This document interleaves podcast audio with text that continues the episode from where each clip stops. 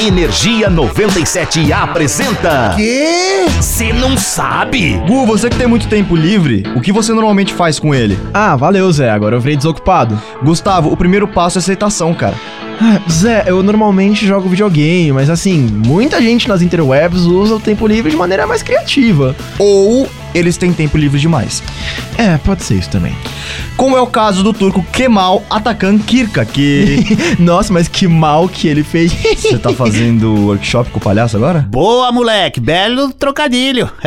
tá indo bem pra caramba. Vai nessa aí, ô trouxa. É nóis! Enfim, é, esse turco aí lançou uma campanha online para que a província de Batman, na Turquia, tivesse suas fronteiras alteradas para que se parecesse mais com o emblema do morcego, com as asinhas e tudo.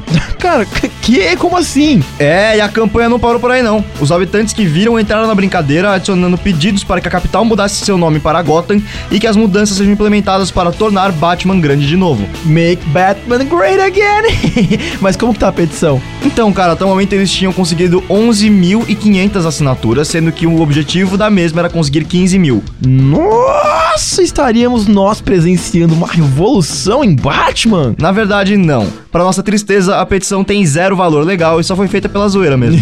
O erro é TQ, então. TQ? Turquia, cara. Ah, tá. Mas aí, se você curte curiosidades bizarramente batmatescas, Porém, incrivelmente heróicas, é só ficar ligado que a gente tá sempre por aqui. eu sou o Robin Fávaro. Eu sou o Bate Constantino e nós somos do Cê Não Sabe!